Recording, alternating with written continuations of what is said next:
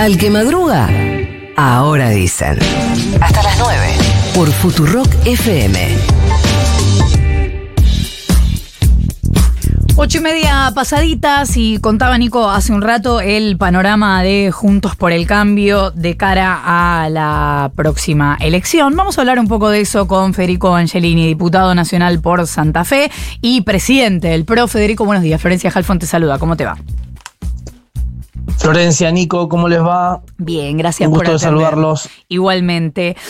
Eh, Federico, estábamos hablando de las declaraciones de ayer de Patricia Bullrich, que dijo que eh, el domingo había debatido con fiebre, engripada, un poco reconociendo que no le fue como hubiera querido, que su desempeño no fue el que ella hubiera querido.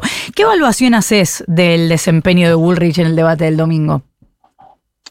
Primero, es algo objetivo. Estaba con fiebre engripada y sin voz casi. Eh, digamos, es un dato que, bueno, llegó así. La campaña te hace pagar costos de- en términos de, de cansancio, de, de que no te podés recuperar cuando te agarra algún, algún virus o algo por el estilo. Entonces, bueno, nada, eso sucedió.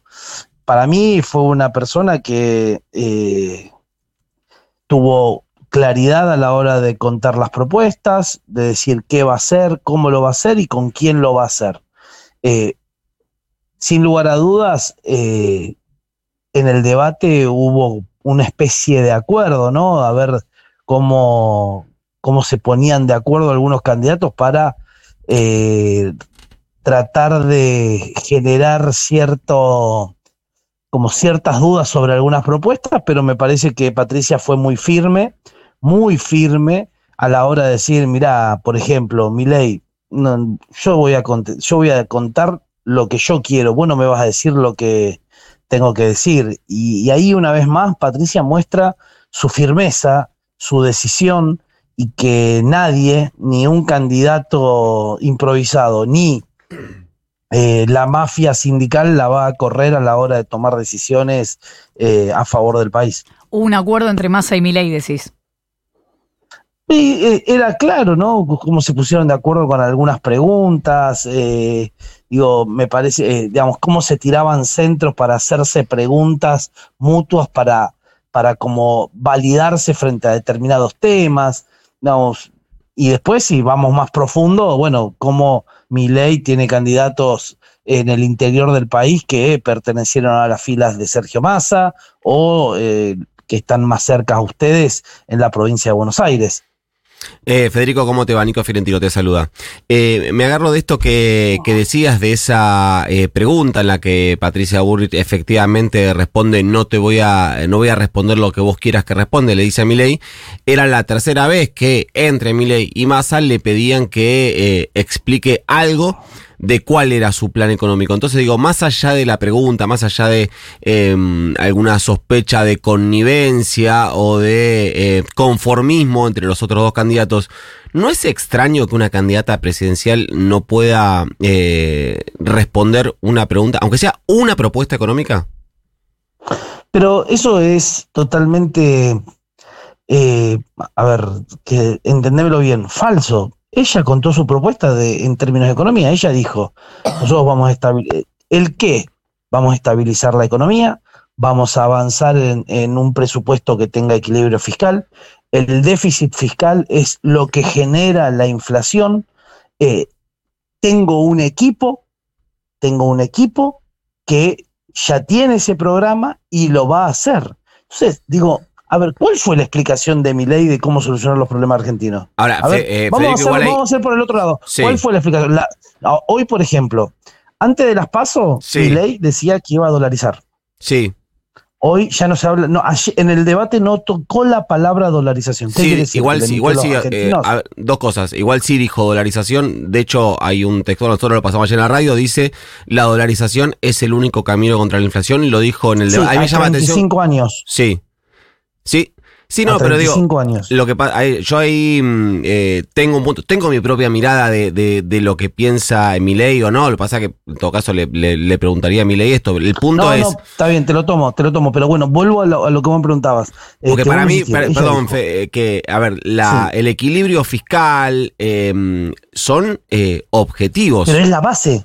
Pero es la base. Pero O sea, ¿cómo conseguís el porque equilibrio vos podés- fiscal- Sí, pero vos podés tener equilibrio Bueno, fiscal tenés- porque generás 10 nuevos impuestos y aumentás la recaudación o recortás 5 puntos del PBI. Y de las dos maneras conseguís equilibrio Sí. fiscal.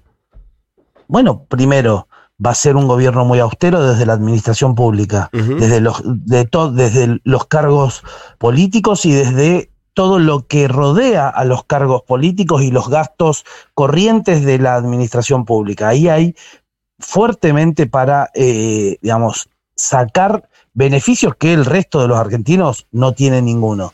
Después, sin lugar a dudas, hay que avanzar en una mejor administración de las empresas públicas.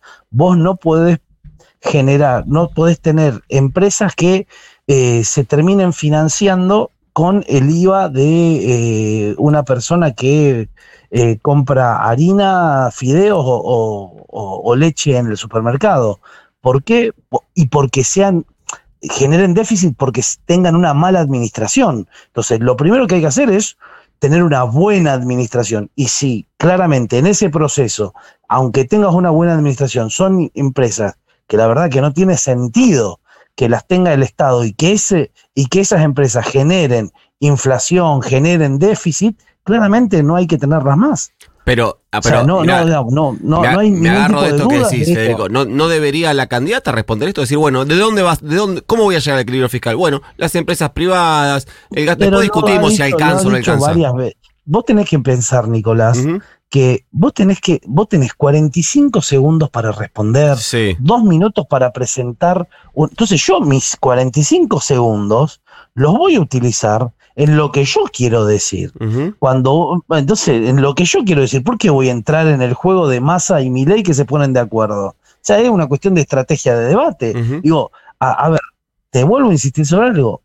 Me parece que es eh, lo más importante entender de que vos estás frente a un debate con reglas de juego que tenés para preguntar 15 segundos, para, eh, digamos, eh, responder estas preguntas 45 segundos y para presentar una propuesta dos minutos. Sí. Entonces, vos lo vas a usar a tu favor, ¿no? Yo voy a, favor voy a coincidir con vos que, que- voy a coincidir con vos es que es un formato, a mi entender, eh, es un debate antidebate. Pero es una, pero ya está, una vez que son Bueno, los, los partidos políticos los que aceptaron las reglas. es- es la regla de juego. sí coincido digamos. con Entonces, vos. Como, vos te- como vos tenés reglas de juego, vos tenés que usarlo a tu favor. Entonces, para mí, vuelvo a insistir, y para dejarlo claro, Patricia, eh, más allá de su, de, de- su situación particular, que estaba, eh, eh, digamos, enferma o, o con disminuida en términos de voz y, y- y estado de ánimo y demás, eh, pudo presentar su propuesta, decir qué va a hacer, cómo lo va a hacer y con quiénes lo va a hacer.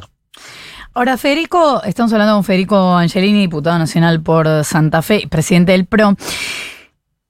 Eh, le sale muy naturalmente a Patricia Bullrich, es un discurso histórico, se, entiende que es desde las entrañas, digamos, cuando hace una campaña anti-kirchnerista, porque es efectivamente eh, claramente lo que piensa y la posición que quiere tomar. Ahora, ¿no se disputa votos con Milei más que con el kirchnerismo? Digo, en esa lógica de la campaña anti-kirchnerista, parece estar discutiéndole más la agenda al kirchnerismo que a Milei, con quien se supone está disputando votos. Bueno, a ver, Juntos por el Cambio eh, ha sido, en su momento cambiemos, y el PRO, porque vos te das cuenta cuando votó en contra de la privatización de IPF y otro tipo de medidas que en ese momento parecía que eran eh, el anti-argentinismo y hoy estamos pagando las consecuencias de, de esa irresponsabilidad de parte del gobierno, exactamente. Eh, entonces, eh, cuando se votó en contra de, de- de la estatización de, de IPF Mm. y, y otras, ¿no? Eh, no sé qué había dicho. la- Creo que dijiste privatización, va, a mí me sonó Ah, por, no, por bueno, eso. al revés, al revés, al Sí. revés. Eh, digo, cuando se votó en contra de, de la estatización. Entonces, digo, me parece que Juntos por el Cambio eh, siempre ha tenido esa, esa línea de ponerle un freno al kirchnerismo cuando quiso avanzar contra, digamos, eh, los distintos poderes del Estado o contra las libertades individuales, contra la, justicia. Y, en eso eh, creemos que tenemos una posición muy nítida y, somos realmente la única fuerza política que le puede poner fin a, un modelo que es el populismo que a, a nuestro criterio, a nuestro entender, le ha hecho tanto daño, no solamente económicamente, te diría que económicamente es, la, es una situación de cotidianidad. A mí el- lo que más, a mi entender, el mayor daño que le ha hecho el kirchnerismo a la Argentina ha, ha sido más desde el punto de vista cultural y social, digamos. Eh, eh, es mucho más profundo que económicamente el daño que le hizo el kirchnerismo a, nuestro país. Entonces, ahí es donde nosotros decimos, Juntos por el Cambio es la única fuerza, con gobernadores, con cámaras que vamos a tener eh, mucho más poder que la que tuvimos en el 2015. Vos pensás, en el 2015 tuvimos quin- cinco gobernadores nada más a nuestro favor o que trabajaban en conjunto. Ahora vamos a tener más de 10. Eh, antes teníamos un tercio y un quinto de la Cámara de Diputados y de la Cámara de Senadores. Ahora vamos a tener eh, con mucho, vamos a estar muy cerca de tener mayoría propia o quórum propio. Digo, eso es lo que nos va a permitir llevar adelante eh, cambios estructurales en nuestro país que nosotros sentimos que tiene que tener la Argentina para salir adelante.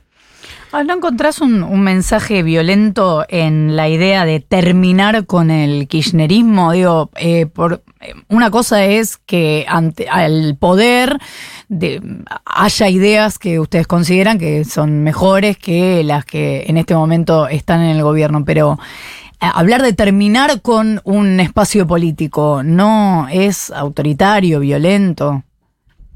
Mira, si hay algo que nunca ha sido Juntos por el Cambio y el PRO es violento, así que no, no, no, la verdad que no, es una, una forma de decir que basta del populismo en la Argentina y nada más, nada más que con más firmeza y con, no, no, no, no lo veo para nada. Nada, nosotros, en, si hay algo que no avalamos nunca es la violencia. Eh, Federico, ¿por qué crees que Milei eh, cambió su eh, discurso respecto a eh, Patricia Bullrich? Imagino que habrás visto que en las últimas horas eh, empezó a remarcar el pasado de militancia en la JP de Patricia Bullrich. No, perdón, ahí no remarcó el pasado de militancia de Patricia La acusó de Bullrich poner bombas en Jardín. Infantes, tenés razón. Lo que es muy grave lo que hizo Javier Milei y habla de la inestabilidad, la improvisación de eh, sus, no solamente de sus apreciaciones y sus comentarios, sino que también de, sus propuestas en general. Y más allá de, lo grave que es haber dicho semejante barbaridad por parte de un candidato a presidente eh, como Javier Milei, eh, lo que te puedo decir es que esa esa improvisación está en las propuestas. Todos sabemos que no se puede dolarizar porque no hay dólares. Todos sabemos que la Constitución Nacional, la propia eh, ley argentina impide que la, la nación tenga poder sobre las provincias en materia educativa. Todos, eh, por sobre todo en la educación inicial. Eh, digo, me parece que estamos viendo que lo que antes era incendiar el Banco Nación, ahora es, ya tengo el nombre que va a administrar el Banco Central, Eh, lo que antes era, eh, voy a sacar el cepo el primer día, bueno, el cepo no se puede sacar el primer día, digo, es preocupante, ¿no? De, ese nivel de inestabilidad a la hora de, de presentar propuestas y por sobre todo de improvisación. Si hay algo que estoy seguro que la Argentina no necesita a partir del 10 de diciembre es improvisación. Se necesita llegar al 10 de diciembre ya con un plan que el mismo 10 de diciembre se empiece a ejecutar, no solamente desde el Poder Ejecutivo, con todo el equipo de gobierno, sino que también en coordinación con las provincias y con el Congreso Nacional. Federico Angelini, diputado nacional por Santa Fe, presidente del PRO, muchas gracias por habernos atendido. Muchas gracias a ustedes, un saludo enorme, hasta luego. Un abrazo. Faltan 15 para las 9 de la mañana.